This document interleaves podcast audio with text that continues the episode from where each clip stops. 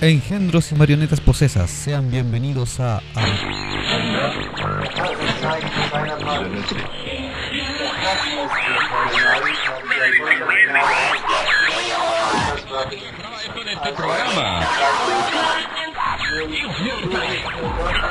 Acabas de invocar un portal hacia último conoces. Bienvenido seas a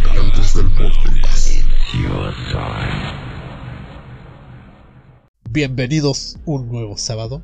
Ya saliendo del satanizado del capítulo de ayer. Estuvo demoníaco. Estuvo demoníaco. ¿Cómo estás, Sachu? Un nuevo sábado. Eh, descansando de todos los demonios que tuve que investigar. Sí, estás sacándotelos del, del cuerpo. Y de la habitación. Claro. Dormiste sobre un saco de sal. Eh, sobre un saco de sal. Prendí inciensos. Las velas las quise omitir para no incendiar la casa. Claro, y metiste una. Una banana y unas naranjas a la cama para que Jesus te acompañara. Sí. Le mandé un mensaje al Jesus de TikTok. Muy buen Jesus. Bueno, ya estamos a tan solo 82 días de que se acabe el año. Oh, En el día que están escuchando esto, no en el día que estamos grabando. Evidentemente. Porque mágicamente el Vortex nos transporta a nosotros a el día en el que nos escuchan. Sí. eh, un viaje de espacio-tiempo y una Sí. habilidad que tiene el Vortex. Sí, así es como funcionan los duendes del computador. Aquellos que están reproduciendo esto que nosotros ya les contamos y ellos lo anotaron para después hablarlo. Correcto. eh, Ah, son ah. nuestros escribas. Sí, así funciona la tecnología. Eh, también ayer se nos olvidó mandar saludos a las chicas de Bellas y Rebeldes. Sí, Porque ellas son bellas ellas. y nosotros somos rebeldes. Nosotros somos los rebeldes feos. Y muchos saludines. Sí, Trajeron nuevo stock de, de ropa. Así que echen un vistazo a, a su Facebook y a Instagram. Que obviamente es Bellas y Rebeldes. bellas y rebeldes. Ya. Y también eh, escudriñen en nuestra en nuestro querido Instagram, arroba habitantes del Vortex. Sí, habitantes del Vortex en todas las plataformas. Incluso Twitter. Sí, Sí, tenemos Twitter. muy bien, tenemos Twitter. Así que tuiteennos, retuiteennos y requete contra tuiteennos. Ahí van a poder ver informaciones que vamos a ir compartiendo de manera, ojalá diaria, pero un poco más seguida. Ok, Ya sea sobre temas que estamos planificando para los capítulos o sobre lo que vaya pasando día a día en el mundillo, muy bien. En, en la dimensión terrenal. Claro, un saludo también para Omawea. Podcasto. Si les gusta el anime, quieren saber sobre eso, un muy buen podcast amigo, donde podrán escuchar todo eso y reírse como ser bien con el Vortex. Eh, tienen un, un sistema muy similar al nuestro para analizar la- los temas en cuanto a lo que es anime. Claro, Eh, tienen también su propia identidad. Ellos les ponen nota a las series que ven. También ellos están recibiendo sugerencias de, de alguna serie. Así que si a ustedes les gusta el anime y ya comenzaron a escuchar a estos muchachos, eh, recomiéndenles series para que ellos puedan ver y después las destrocen en sus comentarios o las alaben, según sea el caso. Ya Sí, nosotros correcto. estamos en conversaciones con ellos, tenemos muy buena onda, eh, así que les enviamos un, un abrazo. sí, muy simpático. Por lo que nos comentaron, ellos tienen varios capítulos grabados desde antes, así que no nos pueden mandar saludos todavía. No, Así que si, si ellos en sus grabaciones de ahora claro. nos mandan saludos, va a aparecer como en 10 meses más. Eh, el, la ca- el cambio de espacio-tiempo es súper distinto porque ellos están en la habitación del tiempo grabando, ¿cachai? Nosotros Claro. estamos en un vórtice, pero ellos están en la habitación del tiempo. Nosotros Así viajamos el explica. tiempo. Claro, Por ellos no eso- viajan, a ellos les pasa claro. más rápido. Así que Y- gran abrazo a, a estos muchachos y también a la gente que se ha agregado a nuestro querido Instagram. Sí, ha llegado mucha gente. eh, saludo a Ambitus, Ambitus, que hace, Ambitious Farmer. hace mucho que no lo No mencionamos. nos mencionábamos y ellos siempre están dándonos apoyo. Sí, no. Saludo para ellos también. Siempre no- nos dan eh, sugerencias, nos dan mensajes de apoyo, eh, sus likes, todo. Muy bien, Nos comparten su historia, así que un abrazo también para los chicos de Ambitious Farmer. muy bien. Ahora Ya pasamos Primo. la. tiene. Tenemos ahora en Ya captamos su atención, ahora tú manténlo. los 5 minutos de presentación que tenemos. La los media hora de. Cinco saludos. No. Son 5 minutos de saludos, media hora de introducción y después el tema fuerte que siempre tiro.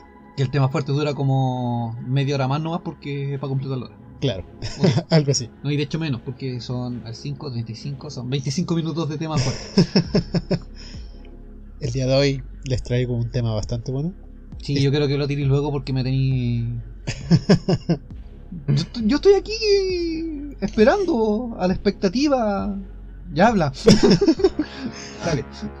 Como decía, estamos a tan solo 82 días de que termine el año. Pero estamos a tan solo 22 días de celebrar el primer aniversario de la reunión de My Chemical Romance. ¿What?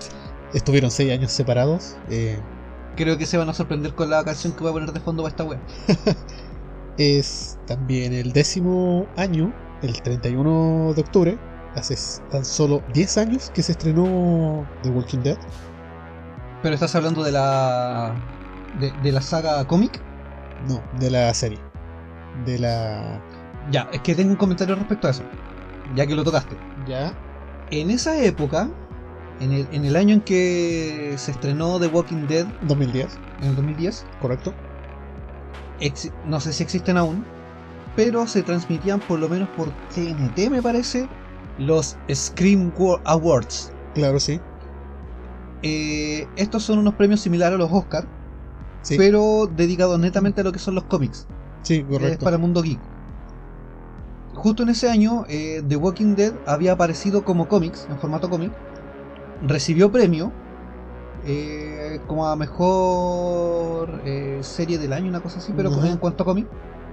Y además de eso, eh, en los Scream Awards se transmitían el 31 de octubre. Sí, después apareció como serie y se arruinó todo. Ya apareció la serie Sí. que a la cagada. Yo seguía el cómic y en De un hecho, momento se separó de la serie y... Creo que vi como los dos primeros capítulos de la serie y hasta ahí nomás llegó. Preferí, o sea, prefiero buscar el cómics y seguir el cómic, porque en verdad no me Mm, Claro, gustan las series no, sí, en un momento se puso bastante mala la serie, pero yo la seguía viendo porque ya había comenzado y tenía que Es hora terminarla. para la sección de buena idea, mala idea. Buena idea, crea un cómic que tenga una buena trama. Mala idea, no hagas la serie al mismo tiempo que se está creando el cómic.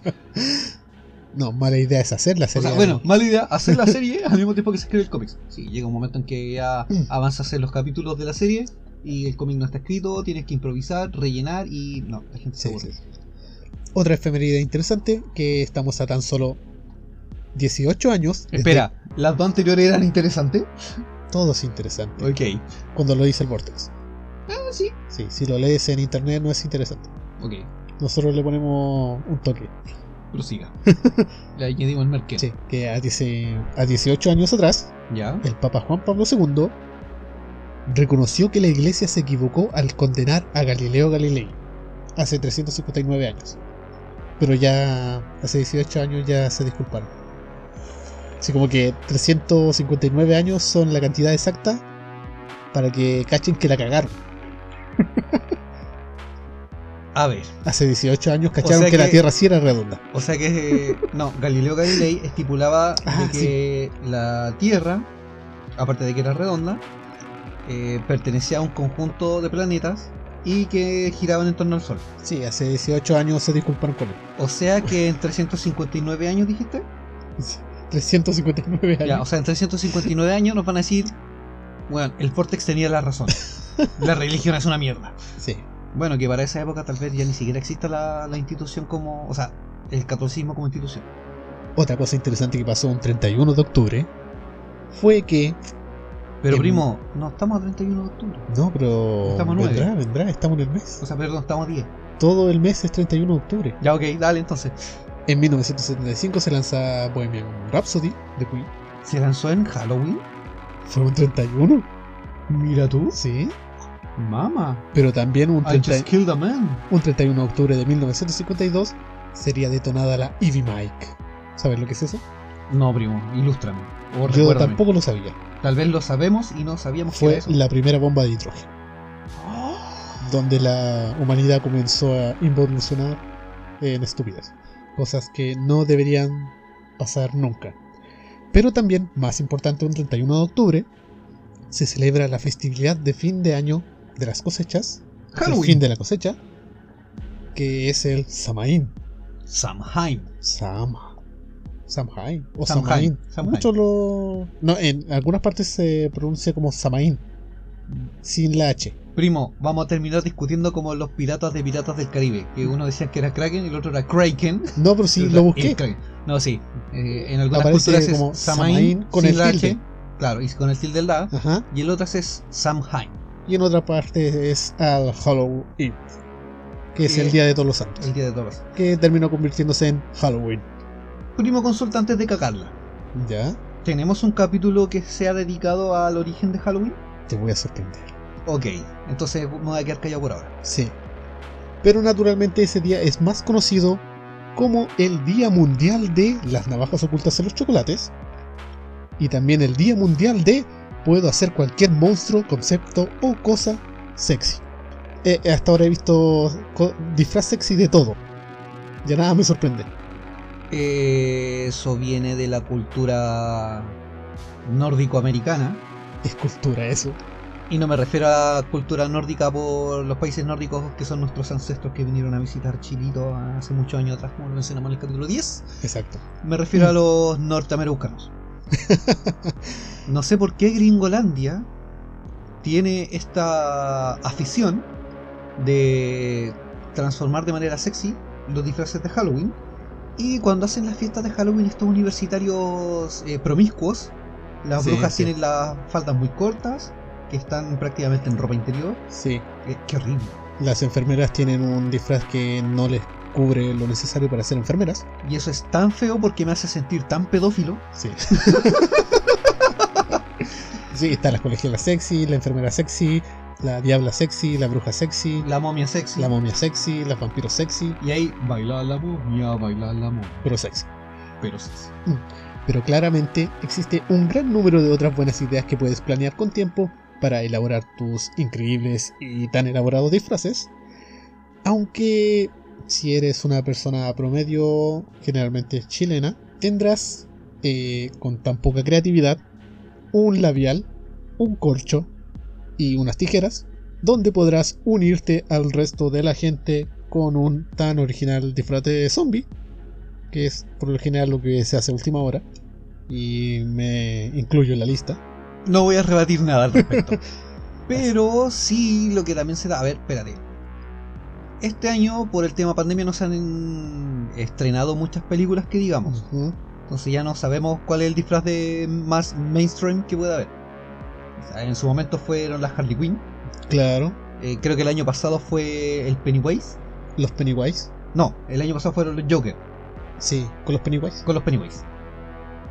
Este año habría sido ¿Qué tenemos este año? la Harley Quinn nueva. Sí, eh, la Purga. la purga. que no muere. y a lo mejor hubiesen sido los Neo y los John Wick. Claro, algo así. Lamentablemente me corté la barba, así que no puedo hacer una versión dark de Jesus. Bueno, entre los artículos que mencioné para el disfraz de zombie, eh, está lo que vamos a hablar hoy el día de hoy. Y ahora sí terminamos los 15 Sí. minutos de, de introducción. Porque el día de hoy hablaremos sobre el origen de este producto tan fascinante que ha maravillado a todas las masas, ¿El llamado labial? lápiz labial. Del cual se sabe que se originó hace más de 5.000 años, aproximadamente, cuando ciertas joyas preciosas eran trituradas y aplicadas en los labios y ocasionalmente alrededor de los ojos, pero no sería sino hasta el año 1932 cuando las actrices Bella Lugosi y Magda Bellamy protagonizarían la tan icónica White Zombie, considerada la película de muertos vivientes donde Estados Unidos adoptaría estas criaturas para género de cine de terror. Veo tu cara y me sorprende. ¿Me estás hueveando que vas a hablar del lápiz labial? Amigos del Vortex, el día de hoy, y luego de jugar esta broma a Sechu como es mi costumbre, les traigo un tema que muchos querían, aunque no lo supieran, y que nada puede ser mejor para esta especial oscuro de octubre que estamos realizando Zombies. La historia de los muertos no vivientes, los cadáveres caminantes, los fiesteros a las 6 de la mañana saliendo del antro, de los trabajadores del día lunes y de los locutores del Vortex después de una noche de grabación de capítulos. Zombies. Así es, de zombies. Pero quería ver tu cara cuando empezara a analizar el labial. De hecho, quiero corregirte de que Bela Lugosi no era una actriz, era un actor. Sí, Y era uno de los principales eh, intérpretes del personaje Drácula. correcto. Por eso ocupaba la piel. Sí. Pero como la Eso. última era actriz, me apareció como actriz. Te la vamos a perdonar. Sí. Por lo menos yo aquí te la puedo perdonar. Los que están escuchando de fondo, weón. Que te pillen eh, confesado. Créeme que dudo que con el rango de edad que tenemos, dudo que alguien lo conociera siquiera. De hecho, No. voy a nombrar muchas cosas que aquí no creo que conozcan. Solo lo Eh, de culto. Se está ampliando el rango de edad. Sí, ya da poco. Pero para entrar en contexto con este tema, comenzaremos con un poco de historia, que es lo que nos gusta tanto. Ok. ¿Le viene fecha? Sí. Ok. donde nos trasladaremos a un país que actualmente se encuentra vacío, ya que prácticamente todos están aquí en Chile. Haití. Hablaremos de Haití. También podría haber sido Perú, Bolivia o No, Haití. similares. Eh, eh, no es por perturbarte el, te- el tema, que también es algo que estaba asiduo por investigar y traer a, a nuestros escuchas, Ok, pero ya conozco sobre ciertos orígenes o mitos sobre el origen de los zombies, entonces por eso me vino a la mente de inmediato Haití. claro. Y lo más probable es que de la mano de este capítulo yo te traiga otra cosa que proviene de Haití y incluso de sus ancestros. El Super 8. No, el Super 8 chileno. Yo te voy a traer algo de los ancestros de los haitianos, de África, el continente negro. El turrón a Luca. Tal vez.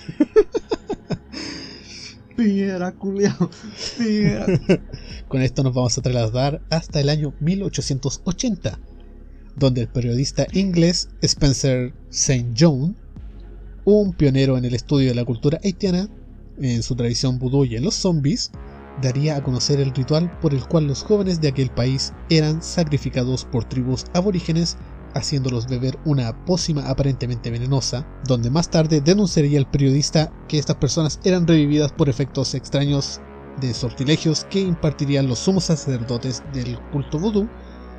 Sin embargo, una vez resucitados los jóvenes ya no parecían tener control so- sobre sus actos y eran fácilmente obligados a trabajar como mano de obra barata esclava en plantaciones sin evidenciar resistencia alguna. Prácticamente lo que conocemos como zombies.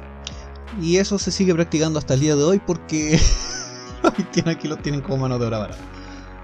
Y voy a proceder a amordazarme porque si no te voy a terminar cagando todo el capítulo, primo. Así que lo más probable es que durante favor. este capítulo yo esté totalmente muteado y silenciado Mm. porque... No, todo lo que sabemos aquí de los zombies está escrito aquí eh, es algo que nosotros ya sabemos.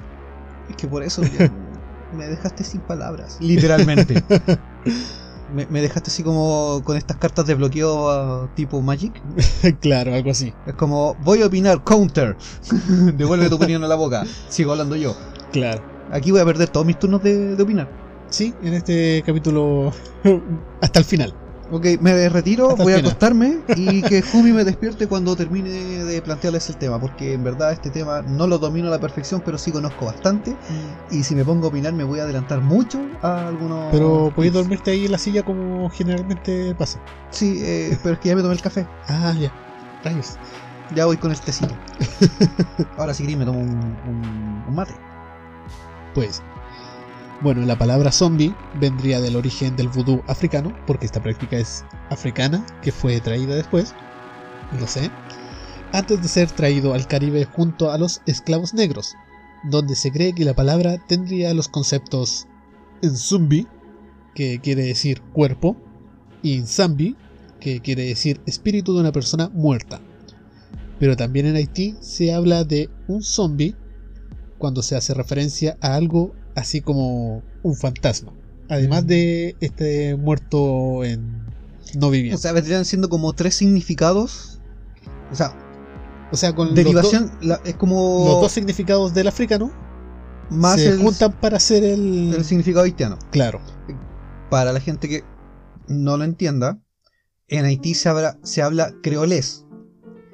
El creolés es una mezcla de francés, que es como el idioma predominante porque eran colonizados por los franceses, y el idioma criollo de los africanos. Entonces se mezclaba este, este idioma y apareció el creolés y ahí aparecen derivaciones de ciertas pronunciaciones de palabras, que es lo que acaba de mencionar Jumi, y se le dan ciertos significados para la misma palabra.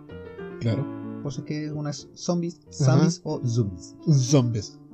Y después Bueno, es que, apareció eh, Cranberries y apareció con zombie. Bueno, aquí se dice que esas dos palabras que en zombie y zombie son el posible origen de la palabra zombie, Correcto. que vendría siendo de los africanos y todo eso, que representa también lo que es así como un fantasma o una presencia nocturna que perturba la vida de los mortales. O un borracho saliendo de una cantina canchina. Claro, básicamente. Pero también se asocia a la creencia del vudú, del poder que poseían los brujos o abukor, como eran llamados allá, que serían como los calcus aquí, Sí, sí, sí, sí. para hacer que una persona eh, permanezca muerta para luego revivirla.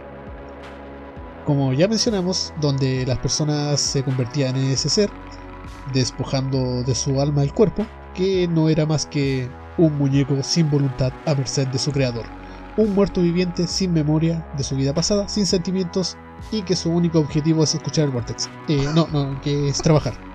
Estamos creando zombies de a poco. Me estoy amordazando porque si me pongo a mirar voy a dejar la cagada. Sí, yo sé de qué, qué quieres hablar, pero no Eh, lo eh, vas a hablar. Es que. eh, ya. Hasta que termine la parte del, del Haití, puedes hablar. Ya, ok. El primer caso que haría ruido al respecto sucedió en 1937, cuando una folclorista y antropóloga esta- estadounidense interesada en el tema del vudú, que se llamaba Sora Neale Hurston, viajaría a Haití para convertirse en una sacerdotisa del vudú. Ella era como del Vortex, quería meterse en la brujería. Vivió dos años en el Caribe, investigó seriamente la religión y le dio ese toque académico que requería su estudio.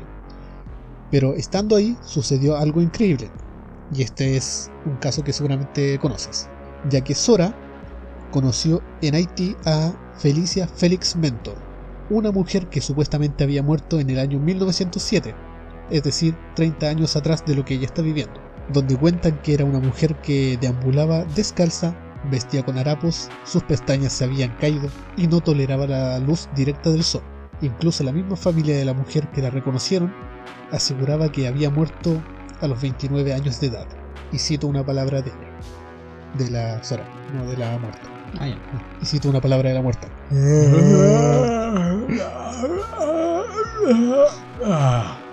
Escuché los sonidos quebrados de su garganta y después hice lo que nadie ha hecho. Le tomé una fotografía, que va a ir en la portada seguramente. Excelente. Aseguró Sora al momento de presentar la foto. Y si quieren verla, obviamente en el show note o en el o en la portada seguramente lo voy a poner. Sin embargo, Felicia murió años más tarde de lo que es la foto, siendo trasladada a un hospital de Quintero. ¿What? Bueno, se murió, tiene que ser de Quintero. Bueno, no había COVID en ese año, así que difícil que haya estado en el de Valpo.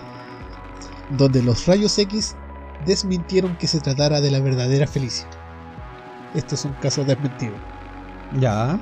Ya que no poseía una fractura en la pierna que la mujer original sí poseía por un accidente sufrido en su vida. Todo indicaba que solo se trataba de una mujer con trastornos mentales muy parecida a Felicia, pero eso lo dejo a vuestra imaginación. Por ejemplo, a mí, a mi parecer, en mi mente tan especial, yo creo que realmente era un grupo de duendes subido uno sobre el otro, fingiendo ser un zombie, como ese de los niños que se suben uno arriba del otro, se ponen una gabardina larga, Boyack Horseman. claro, algo como eso. Yo creo que eran duendes, uno arriba del otro, con un esqueleto de Halloween, para que así en la radiografía salieran los huesitos. Claro. Ese es el primer caso del zombie. Pero ya en 1982, teniendo suficientes indicios acerca de la existencia de los zombies haitianos, O sea, en mi año de nacimiento, por ahí. Sí, en mi 82. sí. Mientras tú nacías ahí andaba un weón weando por allá. O sea, 38 años atrás. Uh. Ahí fue cuando el etnobotánico de la Universidad de Harvard, llamado Wade Davis, viajó al país para investigar el caso de dos muertos vivientes No, güey, no, güey. y hacerse y tratar de arrebatarle a los brujos la supuesta pócima que envenenaba a los jóvenes. Pero en un pequeño paréntesis, para los que no lo saben, la etnobotánica es el estudio de las relaciones entre las plantas y las personas, que es lo que ocasionan las plantas en una O sea, persona. el efecto que puede ocasionar el consumir ciertos herbolarios Claro. hacia el ser humano. Y lo que una persona puede sacar de provecho de las plantas. Eso es la etnobotánica. Básicamente es como los que investigan los hongos alucinógenos y que Claro. después ven ciertos efectos medicinales sobre las personas y después ellos publican informes y cosas así. Eso es un etnobotánico. Claro, es lo que una persona puede sacar de provecho de los hongos para escuchar el vortex. Así es. Durante su viaje, Wade Davis conoció a Clairvus Narcy, un campesino que fue declarado clínicamente muerto en 1962 y reapareció vivo en 1980. Según relató el mismo haitiano, era un zombie que podía hablar, un hermano suyo había comprado los servicios de un poderoso sa- sacerdote vudú para que lo convirtiera en un zombie, luego de que se negara a venderle su parte de la herencia. Un típico conflicto entre hermanos. Así que la próxima vez que piensen que tienen un hermano molesto, recuerden que Clairviews eh, Fue zombificado por fue su hermano. zombificado por su hermano porque no quería vender su parte de la herencia. Contó también que al ser retirado de la tumba, recibió una serie de interminables azotes que lo dejaron inconsciente. O sea, el bueno estaba muerto, lo sacan de la tumba y lo dejan inconsciente de nuevo. Que en ese caso, el loco, le- el hermano, cuando estaban en la disputa, Ajá. le tiró la carta enterrar en vida, después le mandó un zombificar y después le mandó una poción de, de aturdimiento. Claro. También esto un dato que sale en muchas historias de zombies haitianos, que incluso estando inconsciente y aún estando paralizado, después de recuperarse siempre permaneció lúcido. Y aún así lo obligaban a trabajar. Él estaba lúcido pero siguiendo órdenes involuntarias. Que básicamente eso es lo que lo que hace un zombie, o sea, no sé si Un zombie de la, del área haitiana. no sé si me estoy adelantando mucho, pero básicamente un zombie eh, era como una persona sin voluntad propia a la que se le encomendaban ciertas eh, misiones, por así decirlo, actividades, Claro. y las realizaba y eran como la mano de obra barata porque no se cansaban, entre comillas no tenían que comer, No, eh, aquí trabajan hasta la muerte. literalmente. Sí. Inmediatamente fue trasladado a una plantación en donde trabajó como esclavo junto a otros zombies hasta que su amo murió y él recuperó su libertad. Wade Davis pudo finalmente conseguir una muestra de la tan misteriosa y controversial pócima venenosa y así poder analizarla. Por lo que después de un largo tiempo de investigación, el científico anunció oficialmente que los zombies eran reales y publicó las bases químicas y sociales del proceso en el libro La serpiente y el arco iris, donde demostró, con grandes críticas por otros científicos, que el principal responsable de la existencia de los zombies era el pez globo, que habitaba en las cálidas aguas de las selvas tropicales de Haití, en donde también abundan diversas especies de plantas alucinógenas. Vamos a hacer un viaje a Haití. Tengo conocidos, de hecho tuve la, la no, no sé si fortuna, pero la posibilidad de en mi último trabajo eh, trabajar con un haitiano Muy bien. Vamos a mandar a pedirle pez globo. y plantitas. y plantitas. Bueno, este pez genera una sustancia altamente tóxica llamada tetradoxina que ataca directamente al sistema nervioso, paralizando a la víctima y reduciendo su actividad vital a niveles mínimos, condición que permitiría respirar con cantidades ínfimas de oxígeno durante varias horas, como las presentes en un ataúd al enterrarse. Mm, como que se me corrió la teja Ya, y aparecieron teorías en mi mente, ya, pero te las voy a dejar para después. Creo que quiero que primero termines esta pequeña introducción ya. de 45 minutos para que yo pueda opinar. Bueno, cuando el muerto ya presentaba esta deficiencia de signos vitales, era enterrado porque era declarado muerto. Eh, eh, lo que pasa es que, según lo que yo conocía de los, de los zombies, que es lo que tú estás explicando, en base a estas toxinas del pez globo se se inducía una especie de catalepsia. Sí, correcto. Cuando, Eh. cuando la persona estaba con esta catalepsia, obviamente se enterraba, se hacía su funeral, ble. Es lo que hacía el brujo para que se diera como muertos. Claro, y en base a otra planta alucinógena, eh, mejor me quedo callado porque si no te voy a cagar todo el capítulo para variar. Sí, porque cuando el muerto ya estaba Cuando- muerto, Cuando ya cargaban el muerto. claro, era luego desenterrado, donde se le daba a ingerir una pasta alucinógena en base a batata, jarabe de azúcar y Datura stramonium, sustancia presente en algunas plantas, irónicamente llamada pepino de zombie, sin albur, sin doble sentido, que inducía al resucitado a un estado de- psicótico con signos de desorientación, confusión aguda y total amnesia.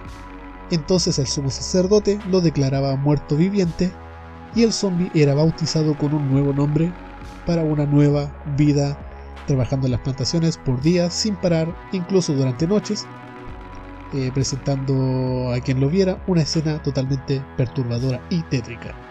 Ahí es donde lo que tú querías decir. Claro, que después se le inducía un- esta planta alucinógena que como que reactivaba cierto sistema motor del, de este... Claro, lo volvía no a la vida, muerto. pero lo le causaba psicosis, un estado similar con el de DMT, Ujú. y le producía amnesia total para que no pudiera recordar y no tuviera voluntad propia. Claro, le, le quitaba totalmente la voluntad y ahí es cuando uno podía inducirle ciertas misiones o actividades o lo que uno quisiera hacer y él lo, lo realizaba básicamente porque no podía resistirse. Claro.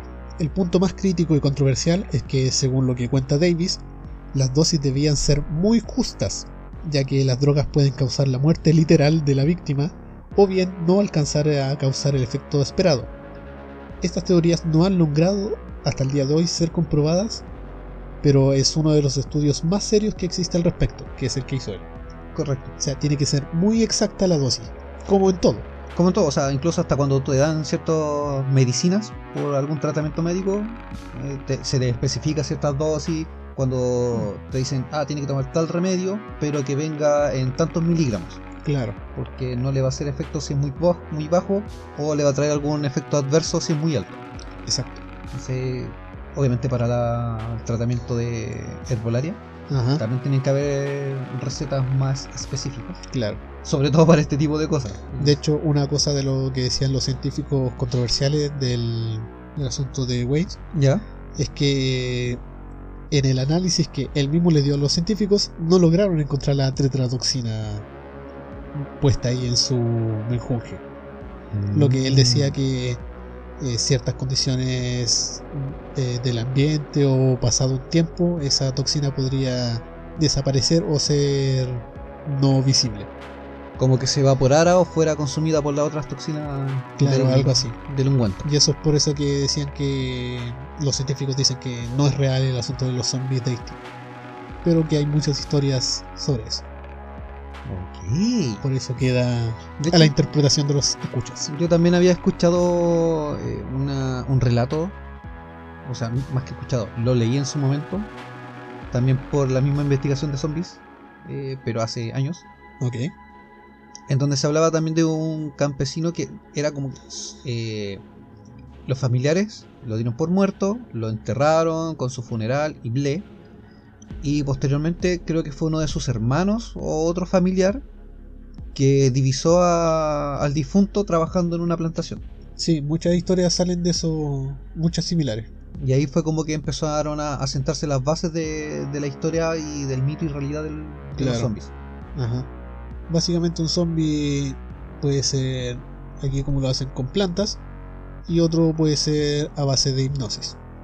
Y ahora están apareciendo otros zombies. Claro. De hecho, aquí no te voy a tirar ninguna broma.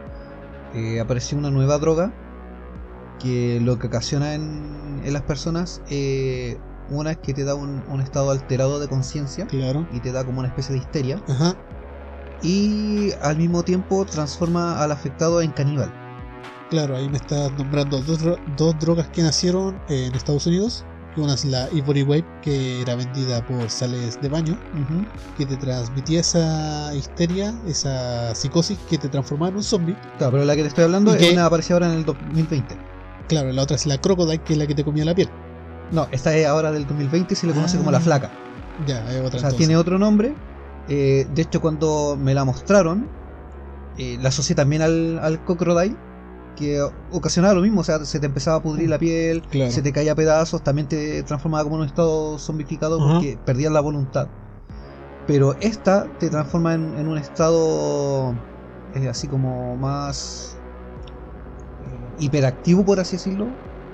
Pues es como un estado alterado de, de histeria. Te pones un poco violento. eh, tu cuerpo como que empieza a consumirse y Ya. te pone así como muy flaco y queda en un estado cadavérico, o sea, ya se empiezan a marcar los huesos de, del cuerpo y llega un punto en que la violencia te lleva a volverte caníbal.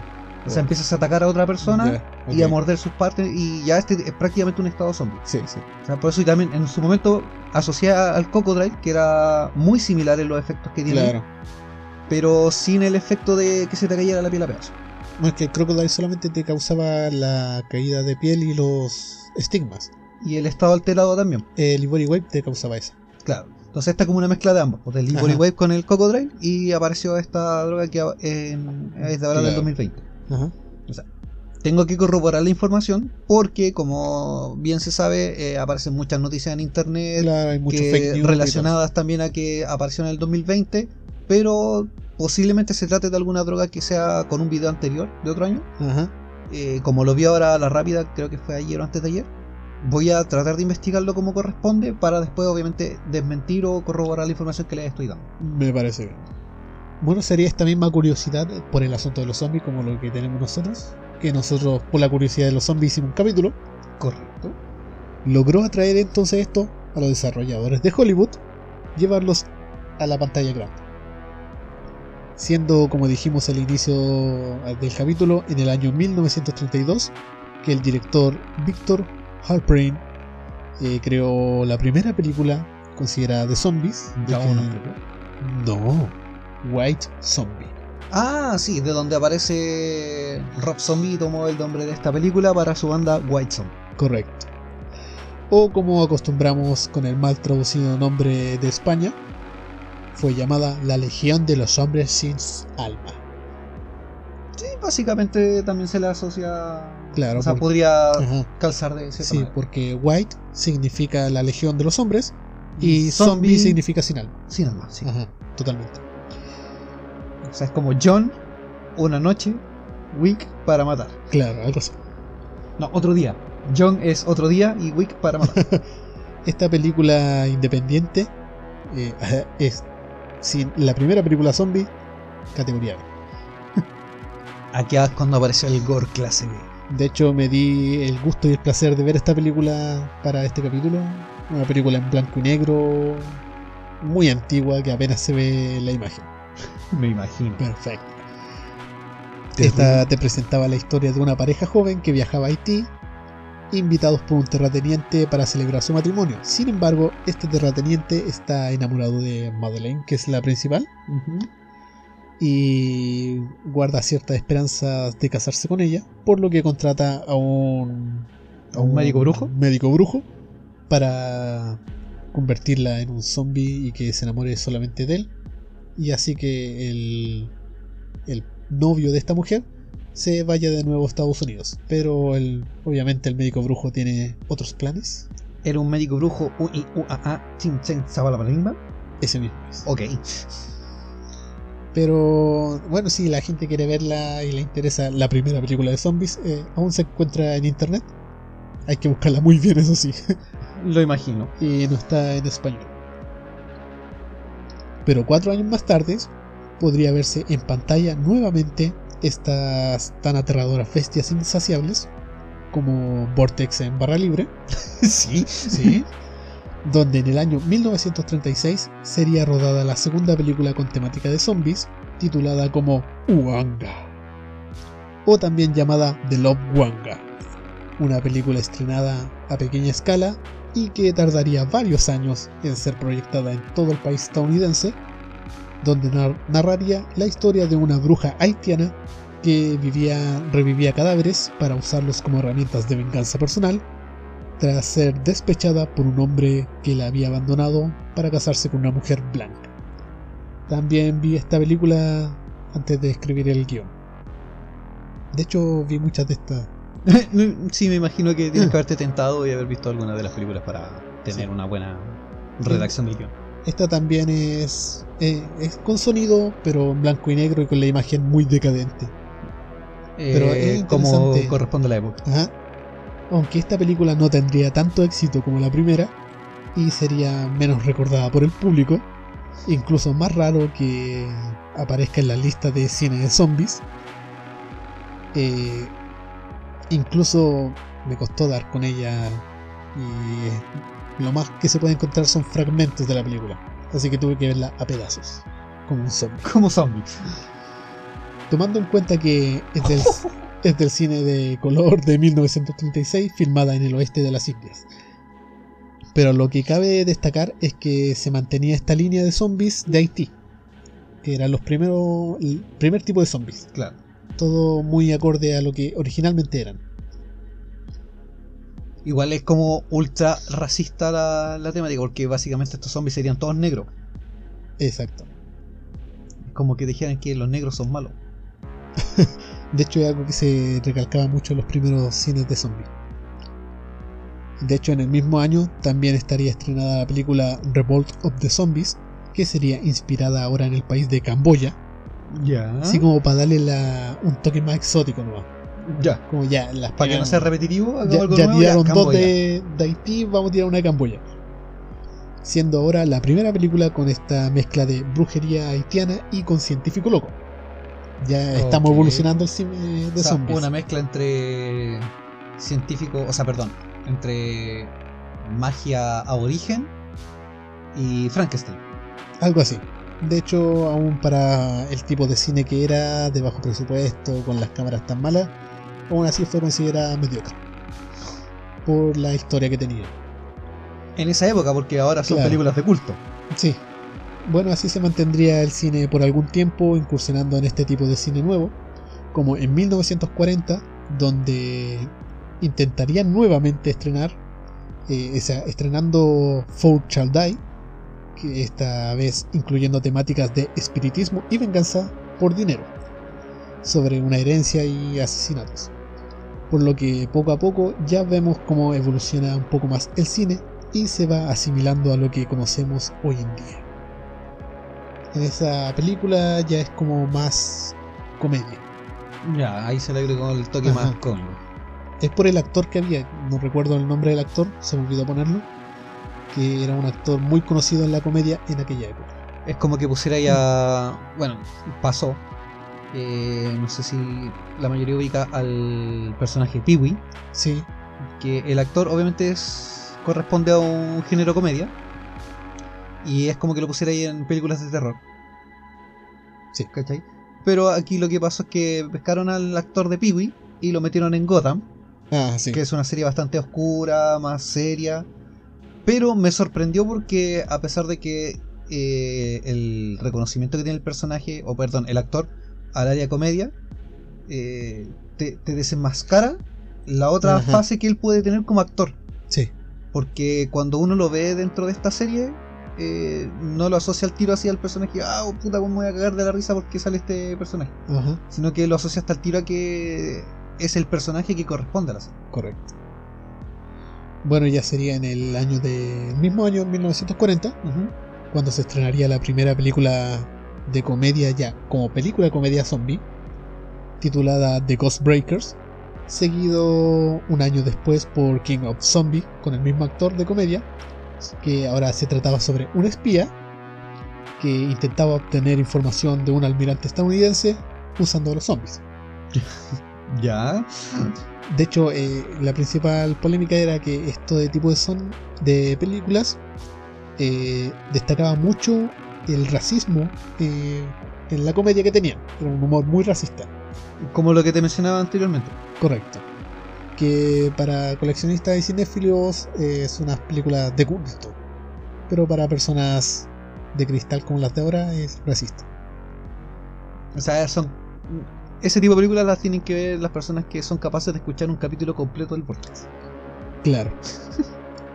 Aunque siempre estaba este estereotipo de que un villano estaba al mando de los muertos vivientes, ya sea un doctor nazi como en la película de 1943 Revenge of Zombies o extraterrestres selenitas en Invisible Invaders de 1959. Ahí eran unos extraterrestres que Que formaron una secta. implantaban un plan para revivir a los muertos. Pero siempre era alguien, un villano. Pero ya bueno, para dejar un poco atrás esta época de cine desconocido, entramos en lo que sería conocido como el ciclo romeriano. ¿Lo has escuchado? De George Romero. De George Andrew Romero. Ya aquí empezamos con todo el cine de culto clase B y Claro, la aquí, bacana. aquí evolucionamos de lo que es zombie, de lo que conoce la gente. Aquí inauguraría una nueva etapa del género Z, o género zombie, con la tan famosa y que vi hace poco y subí una foto, Night of the Living Dead, La noche, de los, muertos, vivientes. de 1968. El 8. Y- oh. de hecho, esta película ya es a color. Sí, sí, Sí, sí. sí. La cual tuvo un gran éxito en la pantalla grande, lo suficiente como para convertir a Romero en un director de culto. Remodelando esta temática, siendo el precursor de lo que ya conocemos, implantando la temática de epidemias zombie de una extensión a gran escala. Ya no es solamente una persona que reviva a los muertos porque sí y porque quiere dominar el mundo o algo similar. Aquí ya es más contagiosa. Aquí es cuando se empieza a implantar el tema de que la mordida del zombie te puede transformar en un, en un zombie más, ¿o no? Claro, ¿O me es, equivoco? es Romero quien empieza con esto ya. Donde las criaturas ya no tienen un amo al cual servir, ya que se mueven únicamente por su instinto de alimentarse y perseguir a sus presas vivas para llevárselas a la boca. Eh, no tengo ningún chiste para eso. También, Pam, pam.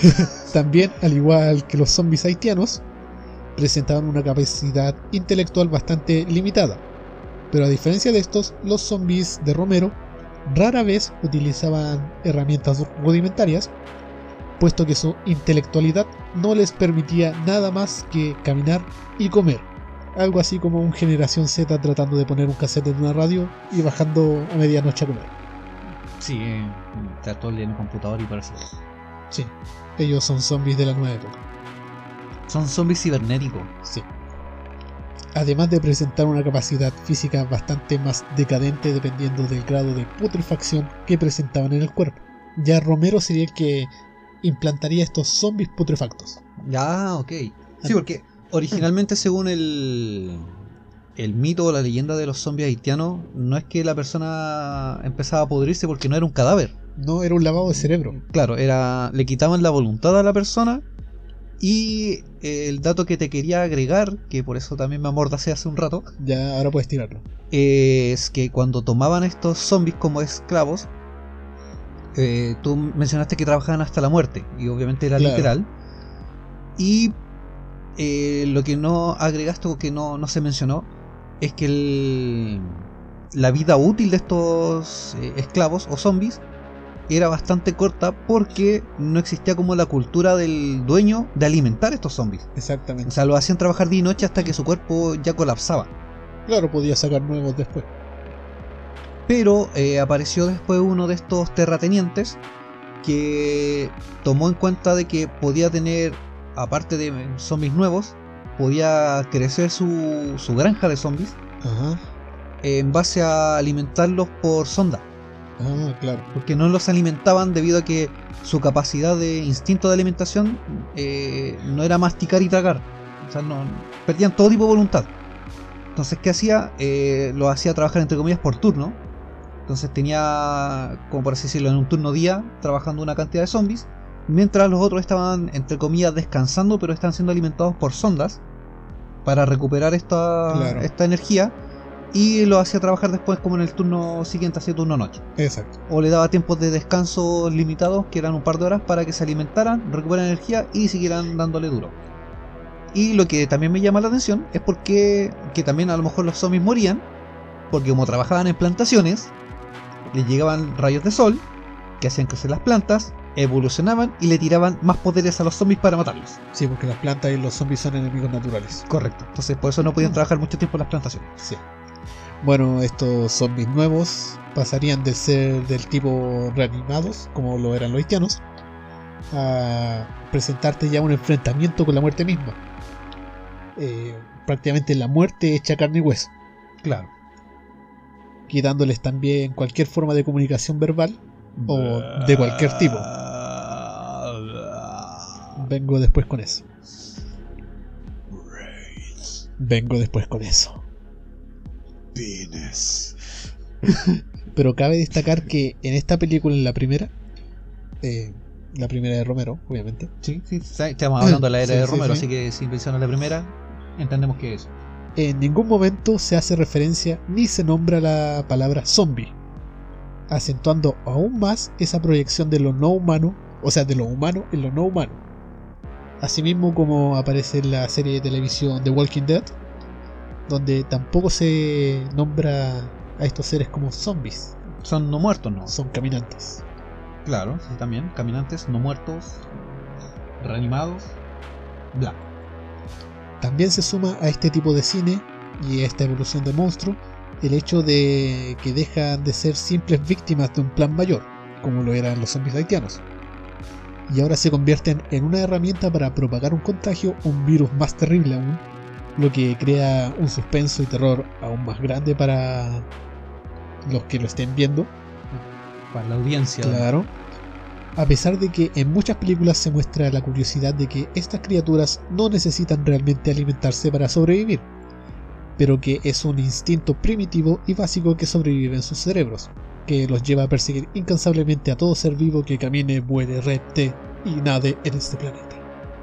Eso también, ah, eh, no me acuerdo en qué película de zombies te lo explicaban, creo que era, a ver...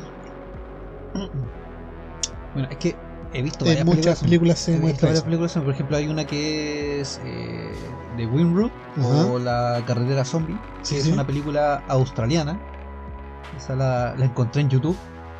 Y también te explican un poco eh, este tema, que tiene una trama bastante entretenida. Sí, sí. Eh, te muestran que, eh, entre comillas, todo el, el apocalipsis zombie eh, eh, comenzó tras la caída de un meteorito, Claro. pero no se explica el origen del por qué aparecieron los zombies. Hay muchos orígenes de zombies. Pero películas. la trama es la supervivencia de un grupo de personas eh, tras este apocalipsis zombie. También está el- eh, lo que explican en, en las sagas de Resident Evil, Ajá. a pesar de que muchos digan que las películas de Resident Evil son muy malas con Mila Jovovich. Eh, pero también sí te dan ciertos datos del origen del zombie. No, Que- los orígenes lo vamos a hablar después. Mm, Claro, no, pero me- voy a otra cosa, no, no es para cagarte sí. el capítulo, voy a, a como a reforzar lo que hablaste de Romero. De que los orígenes zombies que te muestran en, en estas sagas son como la- los pilares fundamentales que instauró Romero Claro. en el cine de zombies. Que eso fue lo que nunca cambió. O sea, lo Sí, que a hizo- pesar de que no es el primero, es como el primero en presentarte al zombie como lo que conocemos. Claro, a eso me refiero. O sea, Romero fue el que asentó las bases de, de los zombies que conocemos hoy en día en lo que es cine, televisión y cómics. O sea, en la cultura pop general. Claro. Después de eso, claro, hay algunos directores o creadores que trataron de, de traer algo nuevo y modificaron los zombies. Que ya es como lo que apareció en Guerra Mundial Z. Que con estos zombies que corren, saltan, vuelan. No, no, bueno, pero corren, saltan y son casi Pero falta poco. entre comillas, un poco más inteligente. Y fue también lo que tomó la saga de juegos de Resident Evil, que empezaron a poner unos zombies más, un poco más inteligentes. Esa evolución viene después en, el, en este capítulo. Claro. ya me callo. Ahora estamos recién en la época de Romero. Pero a lo que iba era eso, de que Sí. Romero asentó las bases. Sí, zombies de ahora. hecho, este capítulo completo se refiere a eso. Zombies. Pero así como mencionaría el autor Max Brooks en su llamativa y conocida obra Zombie, Guía de Supervivencia, que muchos conocen, del Eh, 2004. De aquí ya tienen que empezar a tener ojo para hacer la mochila de supervivencia Sí. paranormal del Vortex. En esta analiza a estas criaturas romerianas, como ya, ya es un término, romeriano, Sí. y donde narra cómo reaccionaría la humanidad a un supuesto apocalipsis zombie. Que es algo que mucha gente se ha preguntado y analizado. Y muchos tienen un Sí. estilo de vida de acuerdo a eso. De hecho, en este libro a lo que quiero llegar es que él analiza y narra en, uno- en unas páginas el siguiente punto sobre el aparato digestivo de los zombies. Y cito, pruebas recientes han destacado de una vez por todas la teoría de que la carne humana eh, no supone un combustible para los muertos no vivientes. El tracto digestivo está totalmente inactivo. El sistema complejo que procesa la comida, que extrae los nutrientes y luego la excreta, no se tiene en cuenta en la fisiología de un zombie. Las autopsias que han llevado a cabo en muertos controlados han demostrado que su alimento permanece en su estado original sin digerir en ninguna de sus secciones del tracto. La materia que mastican parcialmente y que se pudre de forma lenta continuará acumulándose mientras el zombie devore más víctimas. Básicamente lo que dice es que eh, comen solamente por el instinto básico de comer.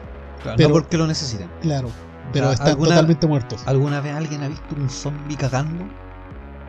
Quería tirar lo mismo, quería decir exactamente lo mismo. Yo en ninguna película he visto un zombie en un rincón cagando sentado Sí. en, un, en un váter así.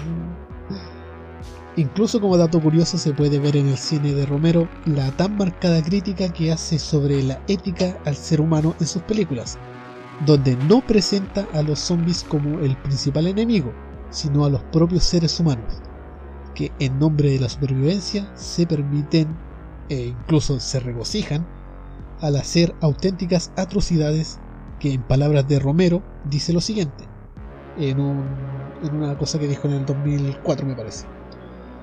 Prefiero a los zombies. Mis personajes humanos son lo peor en mis películas. Ellos no mienten o tienen agendas ocultas. Tú sabes lo que son. Puedes respetarlos al menos por eso. Los humanos trabajan con recovecos, marchando al son que les toquen. Nunca sabes lo que están pensando. Los malos siempre son los humanos. Si te vas al lado filosófico del cine, Mm. tú puedes plantear como que estos monstruos, en general, en películas de terror, estos monstruos podríamos ser como los bichos raros que somos nosotros, Claro. que todos saben qué somos, eh, que no, no ocultamos nuestras formas de pensar, Claro. o tal vez estas personas que van contra el sistema, Ajá. sin también po, sin ocultar su forma de pensar, sino que exponen de que ellos están en contra de un sistema y que a lo mejor estos humanos que muestran en el cine vendrían siendo el sistema general de cómo funciona eh, un país o el planeta y que uno al tratar de llevar la contraria pasa a ser el malo de la película, pero después te das cuenta de que el malo es la mayoría porque la mayoría piensa de la misma manera. De este modo se puede llegar a la conclusión de que Romero nos quiere mencionar que el zombie se crea exclusivamente a través del ser humano. Es consecuencia de este y representa todo lo negativo que el propio ser humano puede llegar a presentar. Es básicamente una crítica a, a todo lo que el humano es internamente. Una crítica a la humanidad, Y aquí te lo presenta externamente como un personaje. claro. Que al final, por eso él dice que el zombie no es el villano. El villano es el humano. Que Claro. en películas de zombies, de apocalipsis, puedes ver que hacen sus sociedades post-apocalípticas y que matan a otros humanos para conseguir recursos y que ponen trampas letales para los zombies y los tratan como la mierda. Y los zombies lo único que hacen es seguir un instinto básico. Mientras que en su película de 1978, Down of the Dead, Que ella es la que había mencionado y me había adelantado. Exacto. En esta se centraría más en una sátira social sobre el consumismo humano. Pero no sería hasta el año 1985 en la película Day of the Dead cuando Romero establecería definitivamente los cánones estéticos del cine Z como lo conocemos hoy en día. Igual es como un- una saga entre comillas consecutiva porque está eh, The Night of the Living Dead, La Noche de los Muertos Vivientes. Ajá.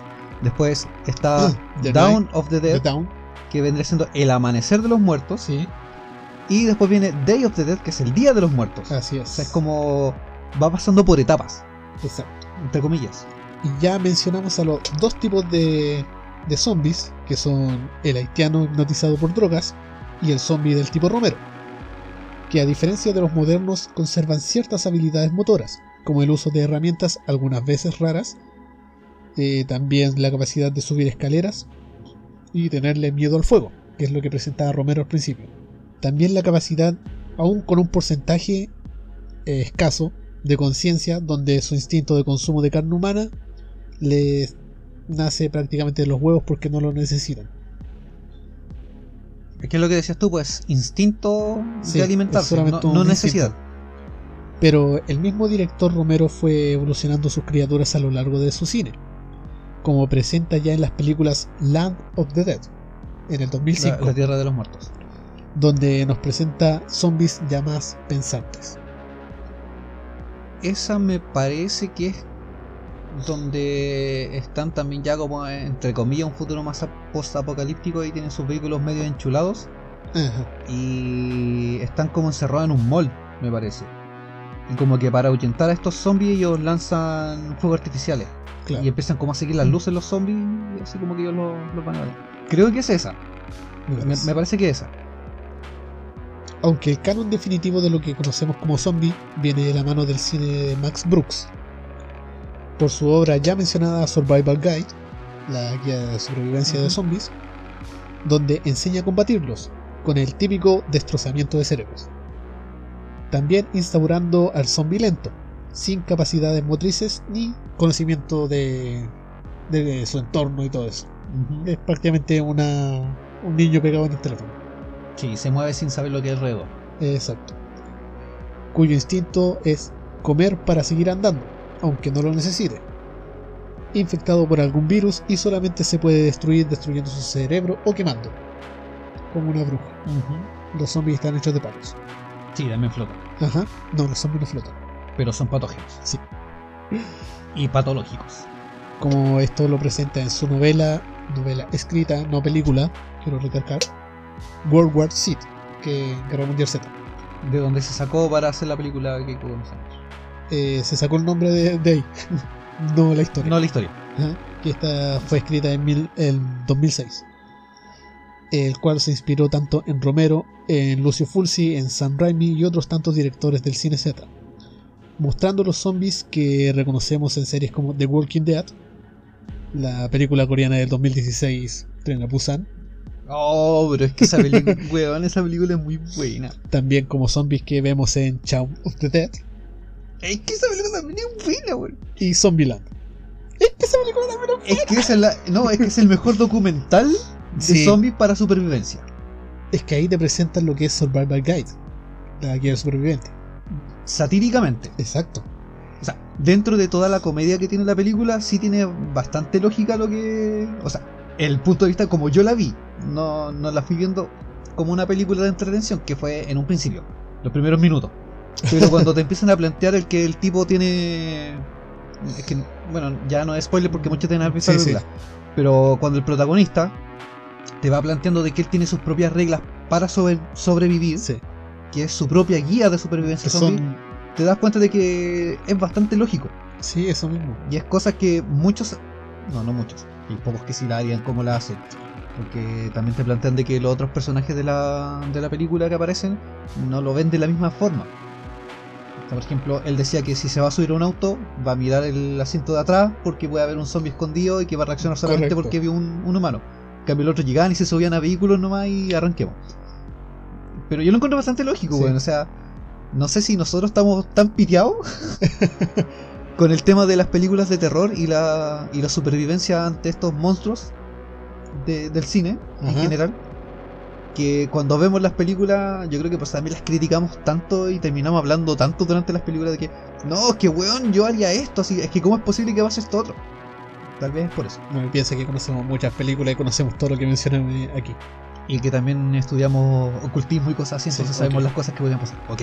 Bueno, estos zombies también se presentan en juegos como Left 4 Dead y The Racing, que es donde nos presentan este zombie lento, eh, putrefacto y que no tiene mucha conciencia.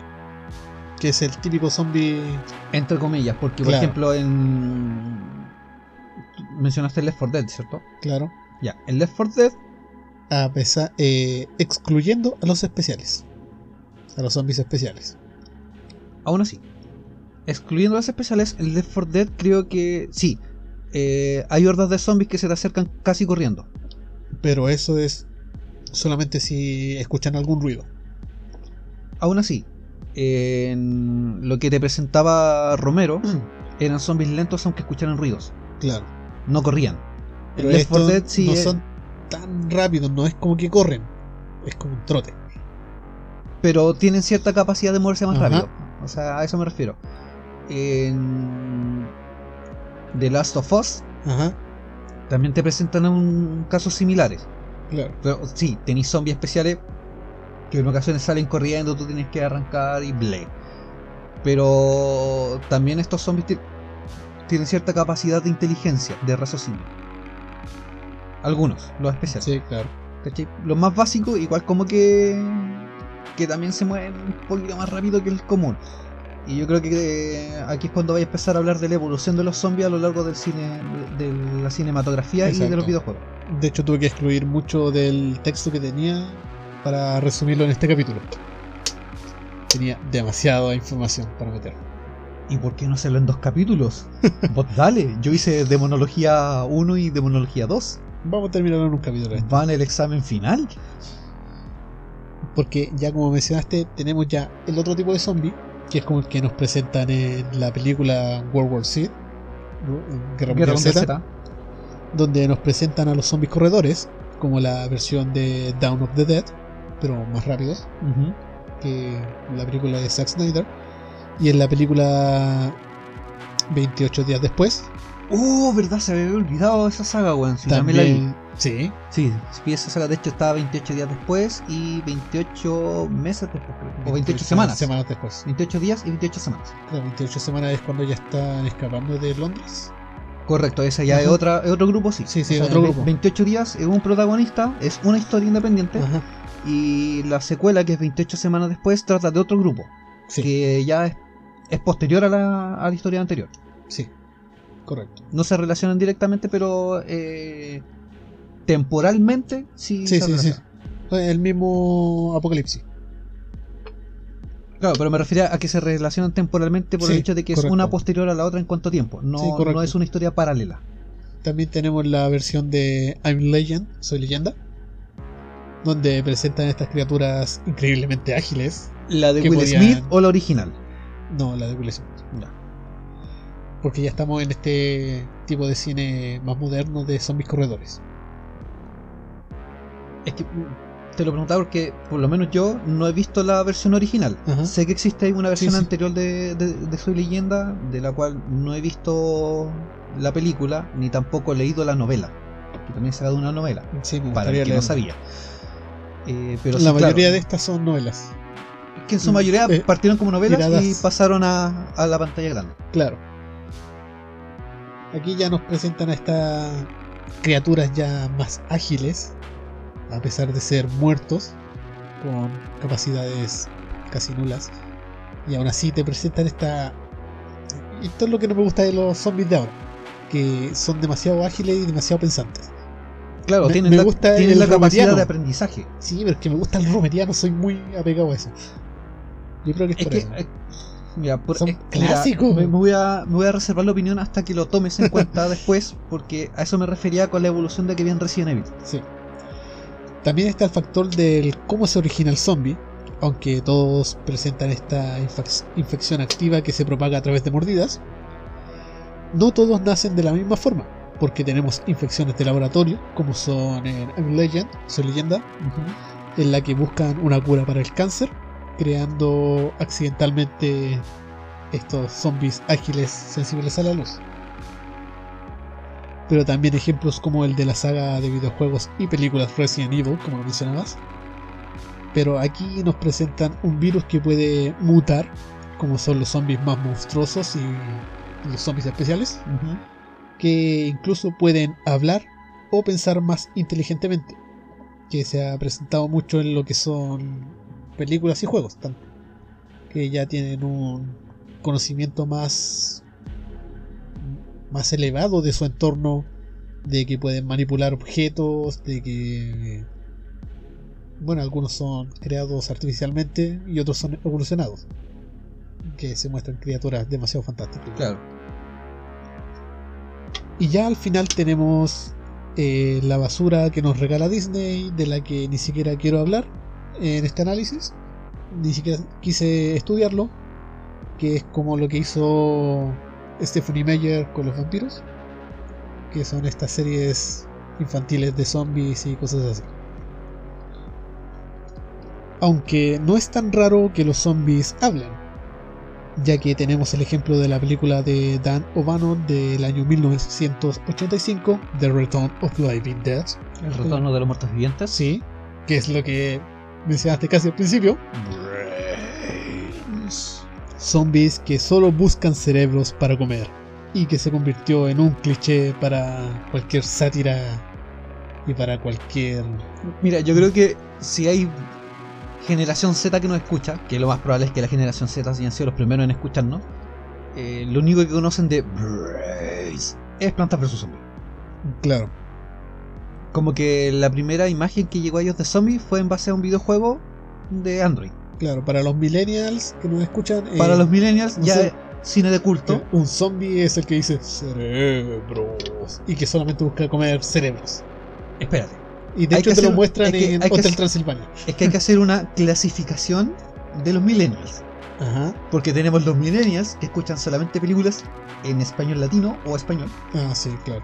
Y estamos los millennials que escuchamos películas en idioma original. Que para estos millennials que pertenecemos a este grupo, conocemos los brains. Sí. Para los otros es como cerebro. Esos son los que descargaban por Ares la película y no sabían en qué idioma estaba.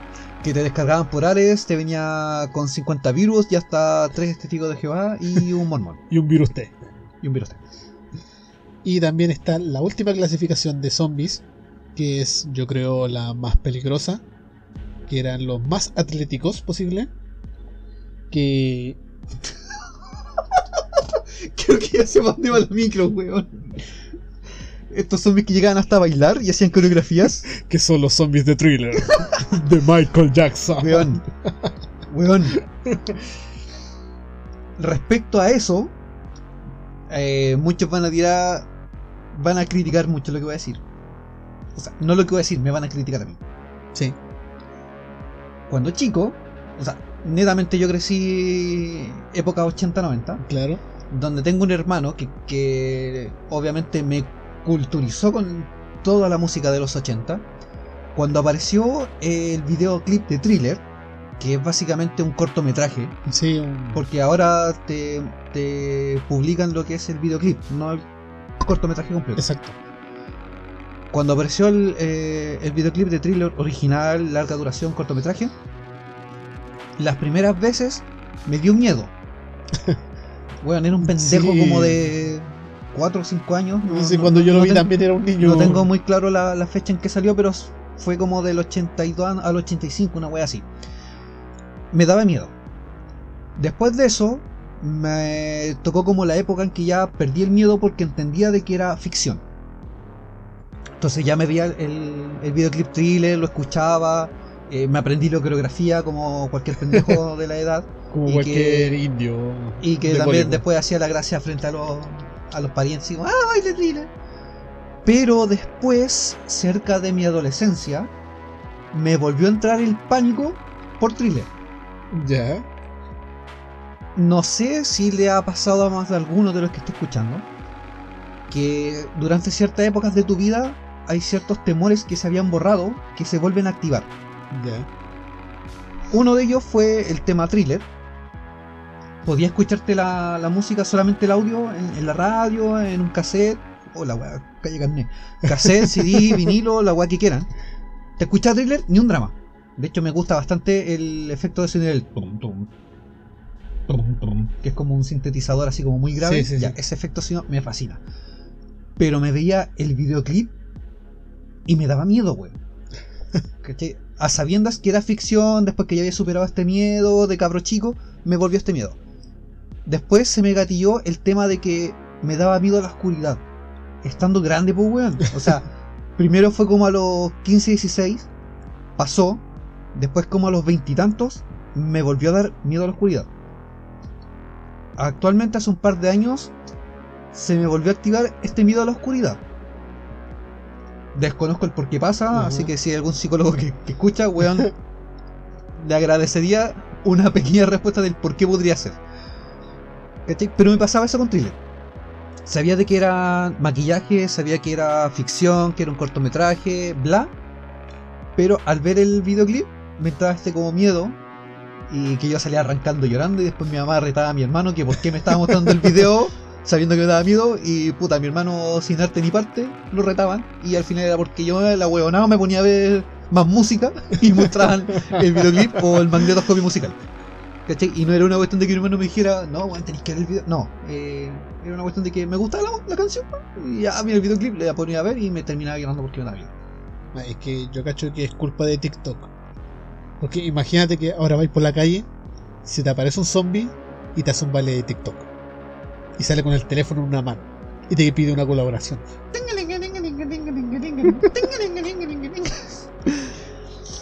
Imagínate un zombie y que hace un video de TikTok y pide una colaboración de Jesus.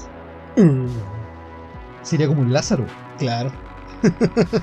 Ahora viene el debate y puedo Ahora- opinar y puedo explayarme y, puedo vomitar palabras así Sí, como ya, ahora te dejo tirar todo. ¡Ay, qué lindo! Pero ya lo dijiste todo, me cagaste. no. Eh, bueno, uno era el, el punto que, que mencionamos y que ya aclaramos. El tema de la creación de zombies como esclavos en Haití. Claro que es el origen. Por el tema africano es el origen, pero se trasladó a Haití Eso, por eso es los lo que esclavos. iba a, como a aportar a, a tu información. Más que aclararla, era aportar. No, sí está claro que el vudú, que fue creado por en estas tribus africanas, donde se creó el concepto de los zombies, pero fue creado por Haití gracias a las plantas y estepes que inducía a la falsa Catalepsia. catalepsia. Claro, eh, por eso que también en un principio dije que este capítulo podría ir de la mano con algo que yo también estoy preparando aparte, Ya, ok. que es el tema de la magia vudú. Que, aunque ustedes no lo crean, no es magia vudú, es religión vudú. De hecho, no quise meter mucho de esto del vudú Es que por el lo vudú, mismo, el vudú porque sabía mucho. que había un capítulo aparte. Claro, y el vudú abarca mucho. Es demasiado. Eh, bueno, escuchen ese cuando se venga. No sé si lo voy a preparar yo solo, a lo mejor lo preparo en conjunto con Jumi, o se tira Jumi solo, pero lo más probable es que lo hagamos entre los dos porque esta weá Sí, tiene mucha información y, y me gustaría que los capítulos, por lo menos este mes, empecemos a hacerlo entre los dos porque es tanta la información que a veces ciertos datos se nos puede ir a uno y el otro lo puede apoyar. En este caso yo podía apoyar a Jumi porque, claro, conocía bastantes temas. Me tuve que amordazar durante el capítulo para no cagar el capítulo para variar. De hecho, eso deberías tomarlo como práctica para todos los capítulos. ¿Amordazarme? ¿Y si se convierte en las 50 sombras de Jumi? Mejor no. Ya, eh, pero retomando, eh, uno es aclarar, eh, o sea, reforzar el tema de que todo partió con el vudú, la religión vudú en África, que al trasladarse a Haití eh, se reforzó más por el tema de las plantaciones. Como le mencioné a Jumi hace un rato, eh, yo conocí unos relatos que entre que leí información y otras que conversando con gente por ahí sobre el tema de los zombies también conocían este relato eh, del, del granjero que estaba en estas plantaciones y uno de sus parientes lo reconoció después de creo que dos, entre dos o cinco años Ajá. de haber fallecido. Entonces reconocí y fue como... Entre loco, 5 y 30 hordas. Entre 5 y 30 No, de 2 a 5 años, que no recuerdo específicamente Sí, si eran sí, 2 sí. o 5. Correcto. Y lo reconoció y fue como, no, en verdad sí es, es mi hermano, ¿cachai? Está ahora en una plantación, pero yo sé que lo enterré. Yo vi su cadáver, vimos el ataúd, nosotros lo Ajá. enterramos. Y el tema de los zombies en el cine aparece porque, como bien dijo Jumi, un- unos reporteros que viajaron a Haití por X motivo, conocieron estos casos de zombies y cuando Hollywood dijo necesitamos material nuevo para el cine, Claro. ellos dijeron, conozco estos casos. Ajá. Y empezaron a ponerle su cosecha, aparecieron las primeras películas de zombies. Ahora, hablando de la evolución de los zombies. cuando yo quería aportar el tema de, del- de la evolución que hubo en, en la saga Resident Evil en cuanto a los juegos, Correcto. originalmente, lo más probable es que, bueno, Songo Pandero va a estar escuchando esta weá, el Nobu, y lo más probable es que también eh, ponga su comentario abajo de los fotitos sí. para rebatirnos o confirmar. Eh, originalmente Resident Evil era un juego de terror por el tema de que los zombies eran lentos Sí. y porque el personaje con el que tú participabas era bastante humano y realista. O sea, si te golpeabas, el personaje permanecía golpeado un buen rato. Sí. Si te caías y no te podías parar, el personaje se arrastraba, Así es. arrancando un zombie. Ah, y a sabiendas de que el zombie era lento, sabías que en algún momento el guante iba a alcanzar. Aunque en los juegos de la Play 1, cuando el zombie te mordía, tú perdías un poco de vida en lugar de convertirte en un zombie.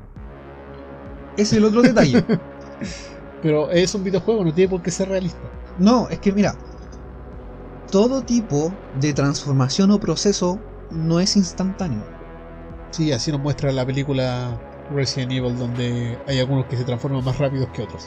Y otros se demora un día Por un tema de metabolismos No, por un tema de protagonismo. también. En Guerra Mundial Z, cuando está el tema de... Ya, mira, déjame primero terminar con, con Resident Evil. Claro. Ya, en Resident Evil era más tétrico por el tema de que, que mencionaba de que si tu personaje se iba arrastrando o, o iba a tientas por un lugar porque no veías muy bien y no tenías una antorcha para encender, eh, inminentemente en algún momento te iba eh, el zombie te iba a atacar. Ya sea que te iba a quitar energía o netamente ibas a morir. Ajá. Con el tiempo, Resident Evil, como para ir renovando aires, fue evolucionando estos zombies hasta que empezaron a correrse más fuertes, Sí. saltar, todo lo demás. ¿Qué pasó? Se convirtió en un típico juego shooter o en un típico juego de supervivencia que ya no, no generaba cierta adrenalina en los jugadores. Así es. Y empezaron a haber comentarios de los mismos jugadores de que extrañaban cómo era originalmente Resident Evil. Con los nuevos Resident Evil, de hecho hay un, un remake del Resident Evil 1 creo que es, o el 2, Me parece. para Play 4. Ajá. Así que no, si me estoy equivocando, perdóname, pero estoy medio desactualizado. Pero sí hay un remake de uno de los Resident Evil antiguos y volvieron al origen, estos Sí. zombies lentos, A los zombies romerianos. zombies romerianos. Ahora, a lo que voy a. a lo que toqué de Guerra Mundial Z. En Guerra Mundial Z te plantean zombies que se transformaban, cuando hablaban del- de la zona cero, Sí, se transformaban de 10 a 12 minutos. claro. que es lo que le mencionan al protagonista cuando llega a. No recuerdo si era Camboya o Vietnam, pero era para esos lados. Era Oriente. Y le mencionan de que era de 10 a 12 minutos. Y le preguntan a él, ¿estuviste cerca? Y dice, sí, pero se transforman de en 12 segundos. Entonces también hay un cambio de metabolismo, ya sea Sí. que fue un, una, una mutación del, del virus o que sea por el metabolismo de, lo- de las personas que reciben el virus. Yo creo que era un, un- una mutación del virus. Sí, es lo que más se presenta como en la, la saga Resident Evil, que se muestra una mutación del virus.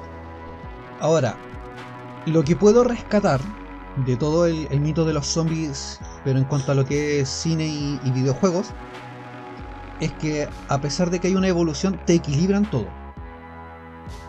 ¿A qué me refiero? Por ejemplo, en, en lo que es Soy Leyenda, te ponen estos zombies que son más inteligentes, más rápidos y que tienen fuerza. Claro, pero con más debilidades que la debilidad del sol. Correcto, o sea, tenéis la, la debilidad del sol. O sea, permite que los personajes o quien quiera sobrevivir en ese mundo, pongámonos hipotéticamente hablando, Ajá. eh, si estás en ese eh, en esa realidad, tú podrías sobrevivir moviéndote durante el día. Claro, y amurallando y fortificando la casa como lo muestra Will Smith, donde tiene murallas de acero y Y evitando la luz y los ruidos. y todo eso. Claro, y evitando los ruidos. Ajá. Porque los ruidos lo atraen. Eso es lo, lo único que me he encontrado que es bastante común en Eso muy, recurrente en todas. En todos los zombies, es como el punto común es el ruido. Ajá. O sea, si tienes un ruido, el weón va a alertarse y se va a mover hacia donde está. Lo que cambian son las velocidades, las capacidades de los zombies, las capacidades de inteligencia, ble. Lo que no me gusta de Walking Dead es que tiene demasiado relleno, que es por lo que mencioné. O sea, creaste un cómics y casi paralelamente apareció una serie. Sí, el problema es que la serie comenzó a alcanzarlo y de llegó un momento momento yo que- estaba leyendo y viendo al mismo tiempo. Y fue cuando estaba en la universidad, así que fue el 2013. Y ahí ya comencé a ver que se desvió la historia completamente. Ya fue una historia original de un lado y original de otro lado. Claro. Es como lo que pasó. Paréntesis, weón. Es como lo que pasó con eh, Kikas. Claro, Que empezaron a escribir el cómics, aparecieron las películas y eh, como el cómics no estaba terminado, las películas son diferentes a los cómics. mejor ejemplo, eh, Scott Pilgrim. También. Volviendo a los zombies. el tema de, de la evolución en los videojuegos, que ya mencioné con Resident Evil. Eh, también eh, no sé si hay como cierto contraste o equilibrio en lo que es eh, The Last of Us o Left 4 Dead. Porque por lo que se ve hay una evolución entre comillas de los zombies o infectados como se les quiera llamar, pero empecé a verle menos debilidades. ajá, Porque, por ejemplo, cuando yo jugué el de Last of Us, aparecían estos gordos que estaban como en llamas y que explotaban. Sí, en Left 4 Dead aparecen esos gordos. También, eh, pero lo que pasa es que en el de Last of Us son unos como que explotan en fuego, como que fueran lava. Ya, en, Y en el Left Left 4 4 Dead son unos que explotan, pero tiran como gas. un gas Sí, y te dejan como medio hueonado. pero son gordos. pero también son gordos. ¿Cachai? Es como que aparecen estos zombies que a simple vista no tienen una debilidad. Claro, Eh, tú escapas de ellos ya sea de día o de noche. O sea, e- e- esa es como la parte como negativa que le podría encontrar al mito del, del zombie en cuanto a los videojuegos. claro. Al menos a los más actuales.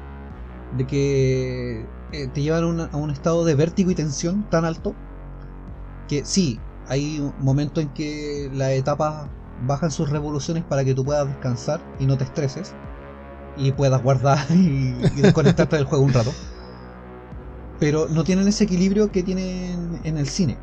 Sí, Que por ejemplo, como en Soy Leyenda, tienen eh, problemas con el día. En Windroad, que es la película que mencioné australiana, eh, los zombies por la noche son más lentos que en el día. claro, O sea, en el día son más activos y por la noche ellos como que pasan a una etapa de letargo. claro. Y ahí pasan a ser los zombies que tú conoces del mundo romeriano.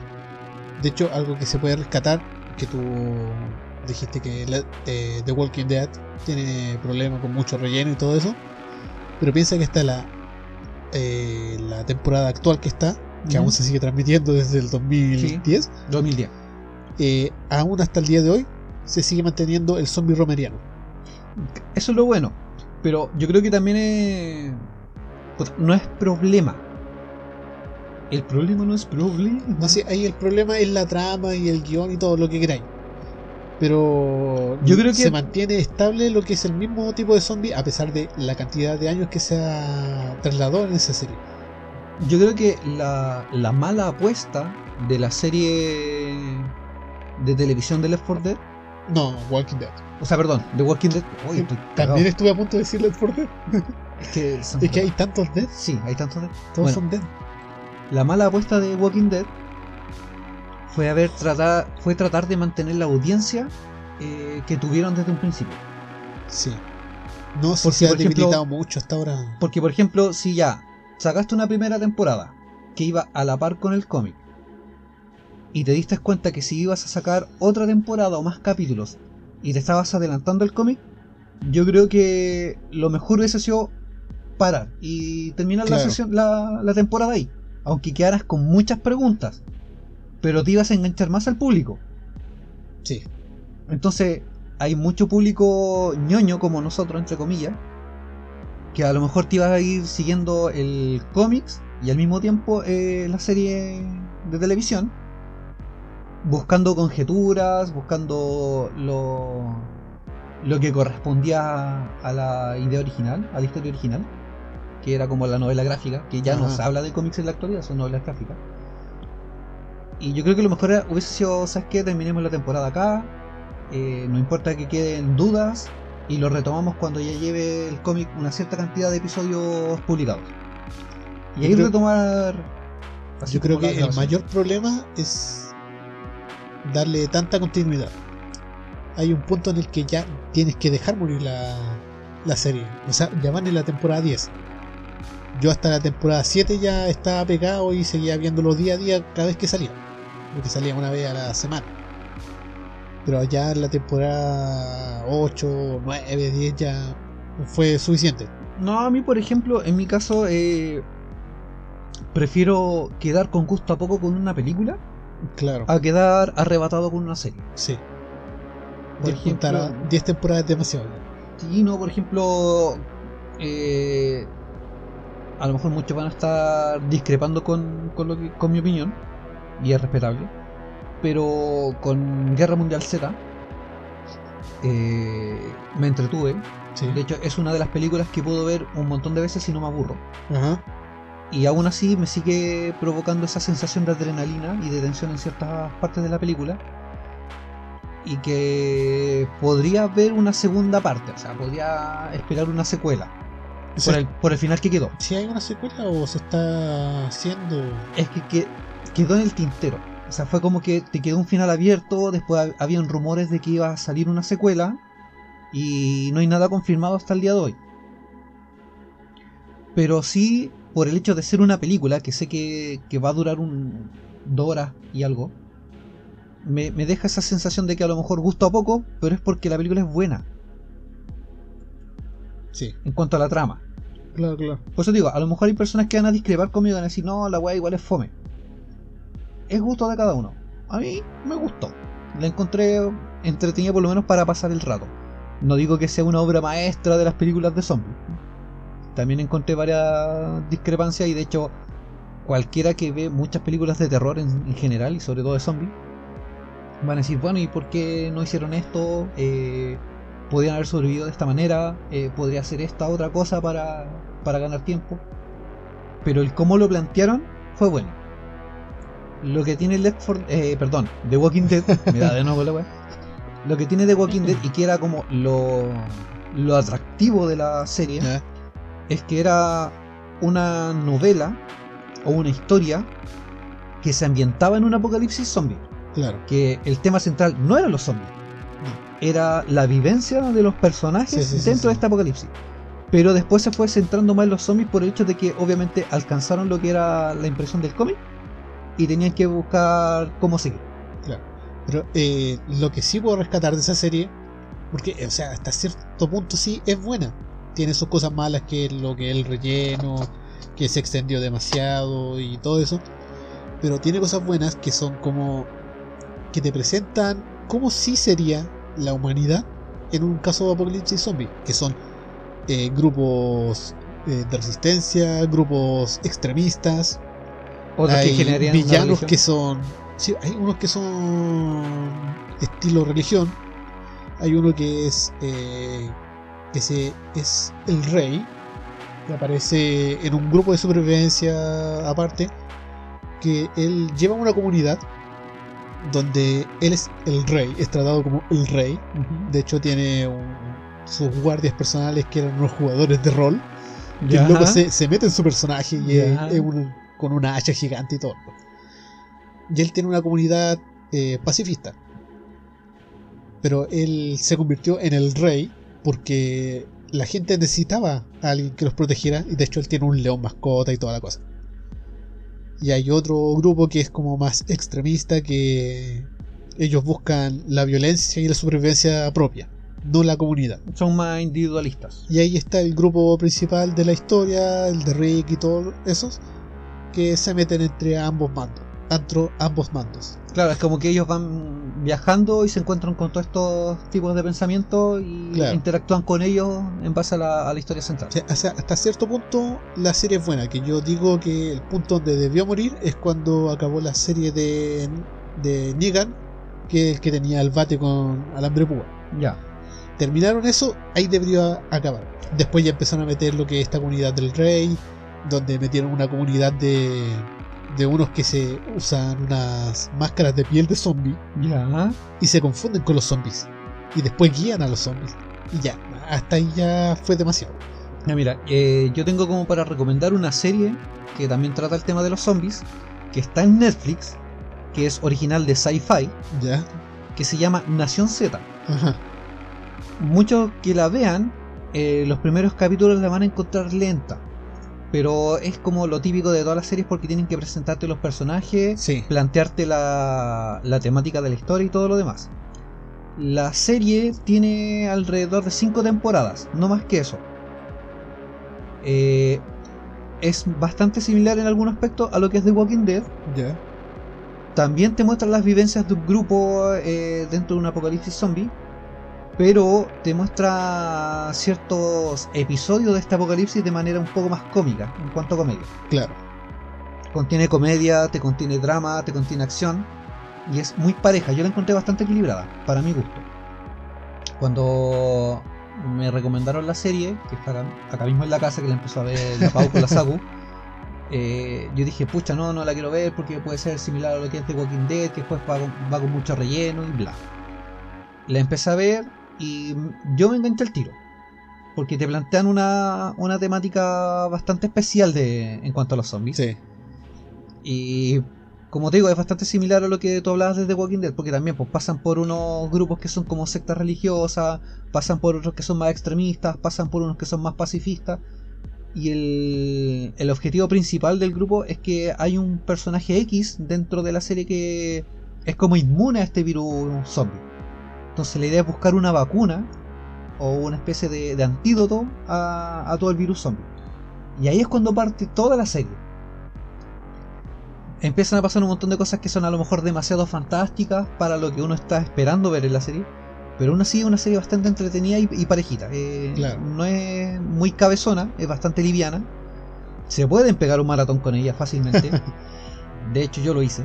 O sea, cada vez que salía una temporada nueva, nosotros nos pegamos el maratón de la temporada completa. Ya. O sea, la veíamos en uno o dos días. O sea, va- en un fin de semana fácil nos, nos pirábamos una temporada completa. Así que ahí tienen una. Y la otra no me acuerdo cuál era, pero trataba de unos. como también virus zombie que afectaba solamente a los adultos sobre 18 años. Ok. Y que se formaban ciertas comunidades de adolescentes que tenía que ver con la, las tribus urbanas que se forman en los colegios, en donde encontraba a los populares, los deportistas, los bichos raros, los roleros y cosas así. Que también está en Netflix, pero esa yo creo que la voy a enganchar en, Sí. en el Insta cuando me acuerde el nombre de la serie. No me acuerdo si vi el último capítulo, pero vi la serie prácticamente completa. Y también es la vivencia del personaje principal eh, dentro de este apocalipsis. No se centra todo en los zombies. Se centra Claro. más que nada en las vivencias de ellos. Es lo que mayormente se presenta en estas series, más que en las películas. Claro, en las películas el tema principal son los zombies. En la serie, En la serie- obviamente porque es más extenso. Pero es que la serie a veces también. En la serie a veces también te, te expresan como tema principal los zombies. Pero como anexo el cómo sobreviven o conllevan la realidad los personajes. Ajá. Eh, en las que yo te estoy mencionando es distinto. O sea, tenía el apocalipsis zombie presente, netamente, a cada rato. Pero las vivencias de cada uno son un poco más realistas, por así decirlo. Claro. O sea, te, te llevan a pensar en qué harías tú en, en ese momento. ¿Cachai? Así que, eso. Pero estamos de acuerdo en que Romero es lo máximo No, del es que cine. Romero fue el que instauró las bases de. Romero de es. Romero. De hecho, quería hacer este, este capítulo sobra- solo para eso. Para Romero. Excelente. Romero. Bueno, ya nos excedimos en el tiempo. No, igual tenemos algunos tiempos que tenemos que cortar porque. Pero Eh. créeme que no va a salir mucho corte de esto. No, no, no. Intenté meter, de hecho, el guion es el mismo extenso que todos mis guiones, que son de 6 a 7 Es páginas. La parte del debate era la que iba a tomar Sí. tiempos. Porque sí, eh, eh, era un buen debate y había muchas ideas que, que tirar a la mesa. Sí, de- tuve que recortar demasiada información. Pero es que octubre es largo y tenemos muchos capítulos Sí. que hacer y mucha información de muchas otras cosas. Por eso este no que quería son- tirar los dos capítulos. Son básicamente ocho capítulos que tenemos especial de octubre. Y todos de temas diferentes. Así que estén atentos a lo que se viene porque se vienen cosas bonitas. Yo sé que están entretenidos, pero no los vamos a entretener más. No, si no excedemos mucho ya vamos a pasar al aburrimiento y, Sí. y no de nosotros, sino el aburrimiento de ustedes, porque con Jumi a lo mejor vamos a seguir comentando fuera de, de grabación. Sí. Así que Sigan escuchando el Vortex. Sigan romerianos. Sigan vortexianos. Y sean bienvenidos a un próximo capítulo. Calabazas. Vayan a descansar. Calabaza, calabaza. Cada uno va a su casa. Sí. Será hasta el próximo capítulo, hasta la próxima semana. Será Hasta chao.